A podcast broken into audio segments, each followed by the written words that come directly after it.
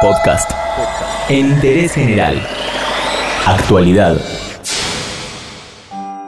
Se cumplen 15 años de la tragedia no natural y evitable más grande de la República Argentina.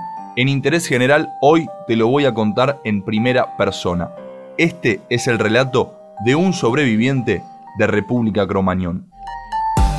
Era 30 de diciembre de 2004 Tenía 15 años. Ya había terminado las clases y había rendido algunas materias que me quedaron pendientes de aquel tercer año del colegio secundario. Me desperté como siempre en mi casa de Villurquiza, pero con la ansiedad propia y típica de una noche rockera ese día iba a un recital otra vez. Mis compañeros de salida eran dos amigos y en este caso mi papá, que nunca me había llevado a un recital, pero ese día nos quiso acompañar. Decía que no le gustaba el lugar, no le gustaba la zona. Nos juntamos en mi casa y tomamos el colectivo hasta Plaza 11 Llegamos temprano, hicimos la fila y también entramos con bastante tiempo de anticipación. En la puerta pasamos por un cacheo muy riguroso que incluyó requisa de calzado. Nos hicieron sacar las zapatillas para constatar que no llevemos pirotecnia encima. Una vez dentro del lugar dimos alguna vuelta para recorrer el boliche y nos acomodamos. A mi papá lo mandé arriba. Yo quería estar con mis amigos, obvio, como había pasado en los pocos recitales que había ido hasta ese momento. Empezó el recital que fuimos a ver.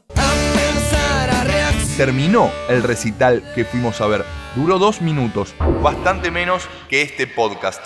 En ese momento me di vuelta y vi que la media sombra del techo se consumía como un cigarrillo. Lo solucionan al toque, pensé. Ese toque pasó a ser un rato y en el medio se cortó la luz completamente. Oscuridad total. Esta vez me di cuenta que estaba pasando algo muy grave y que no iba a ser fácil salir de ahí. Ya no estaba con mis amigos ni con mi papá. En realidad nadie estaba con nadie. Todos gritaban el nombre de sus conocidos y trataban de buscar la salida. En estos 15 años todo el mundo me preguntó cómo logré salir de ahí.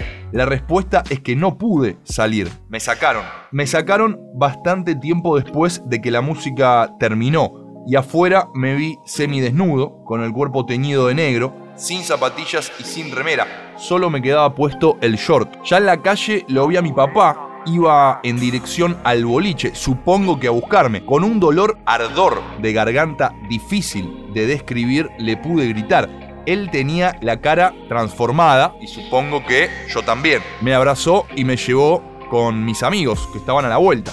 Otra vez los cuatro juntos. Del boliche volvimos a mi casa, desde donde habíamos salido. Nos llevó en auto una vecina del lugar, una heroína anónima. Ahí nos reunimos todos los familiares. Yo me quise bañar, pero fue imposible.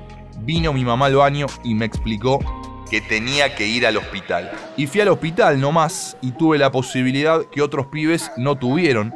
Uno, dos, tres, cuatro tanques de oxígeno para mí solo especialistas de todo tipo que me visitaron todos los días, cámara hiperbárica y todos los tratamientos que se imaginen. Cromañón es una interrupción en la vida. Por suerte para mí, esa interrupción fue momentánea. Para miles de heridos, miles de sobrevivientes, esa interrupción pudo haber sido más larga o más corta.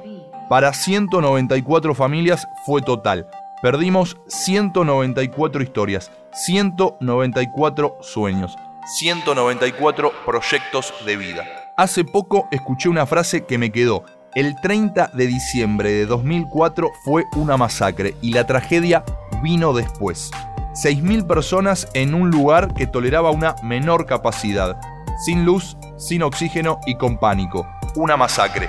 La tragedia la vivieron los sobrevivientes y los familiares el duelo, la causa, la justicia, el no olvido. Cromañón fue un jueves a las 22.45. Murieron 194 personas. Después murieron casi 50 padres y una veintena de sobrevivientes. La medicina seguro avisó y explicó el porqué de esas muertes. Por eso es correcto decir que la masacre pasó, pero la tragedia todavía no terminó. Todo lo que querés saber está en interésgeneral.com.ar.